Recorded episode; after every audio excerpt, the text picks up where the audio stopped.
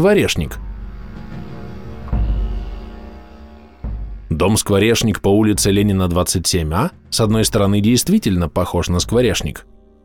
Настолько сильно, что настоящие скворцы, когда заглядывают в Нарьянмар, активно селятся у дома.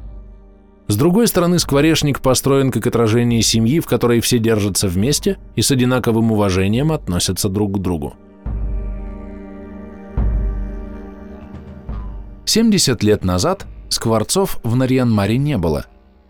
Возвращаясь с зимовки, они не залетали так далеко на север, и жители города знали об этих птицах только по картинкам в учебниках и книгах. Впервые орнитологи зарегистрировали гнездовье скворцов на севере бассейна Печоры и в самом Нарьянмаре в 1962-1964 годах.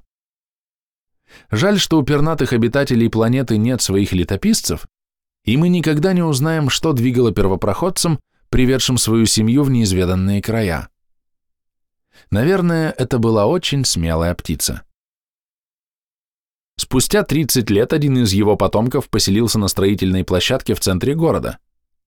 Строители только-только выкопали котлован и поставили бытовку, рабочий вагончик, где они переодевались, приходя на стройку. В тот год в школах Нарьянмара детям дали задание – соорудить скворечники и вместе с родителями повесить их, а затем наблюдать, когда поселятся в них птицы, когда они выведут потомство и когда птенцы встанут на крыло, начнут самостоятельно вылетать из гнезда. Но что делать, если ты живешь в многоэтажном доме? Не бегать же каждый день к птичьему домику с проверками.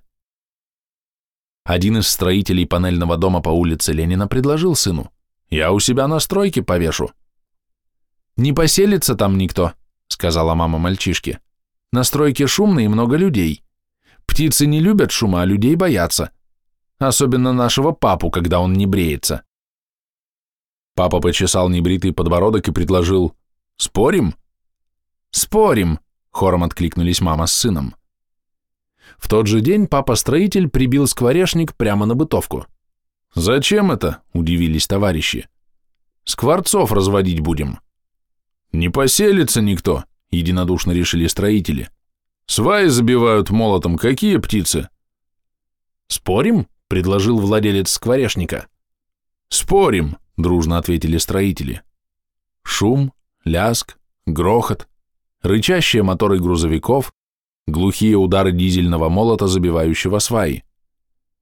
Казалось, тут и человеку нужно бежать куда подальше от такого шума. Но через две недели в скворечнике поселились два скворца, самец и самочка.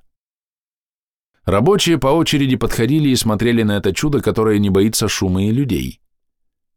Пришел даже инженер по технике безопасности, с неодобрением посмотрел на хлипкий скворечник и ушел, ничего не сказав. Птице претензии не предъявишь. В начале мая самка отложила яйца, и последующие две недели родители по очереди высиживали их, не обращая внимания на грохот и рев. «Может, они глухие?» — предположил кто-то из рабочих. «Сам ты глухой!» — обиделся папа школьника за своих птенцов. Он выиграл два спора, у жены и у товарищей, и оберегал скворечник как собственный дом.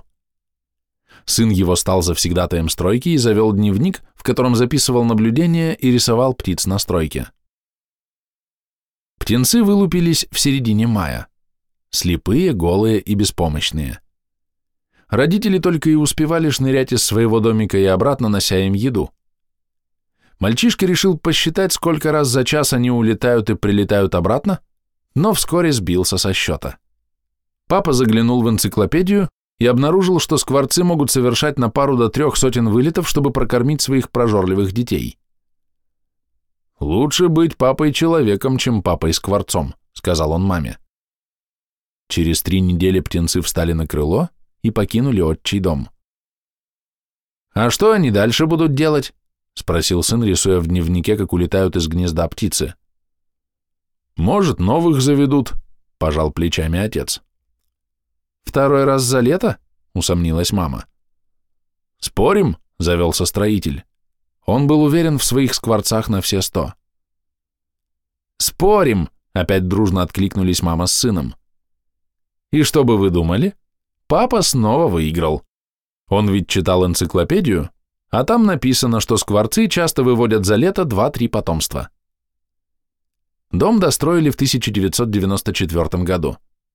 Это была обычная панельная пятиэтажка 93-й серии. В одном Нарьянмаре подобных полтора десятка, а уж по всей стране и не сосчитать.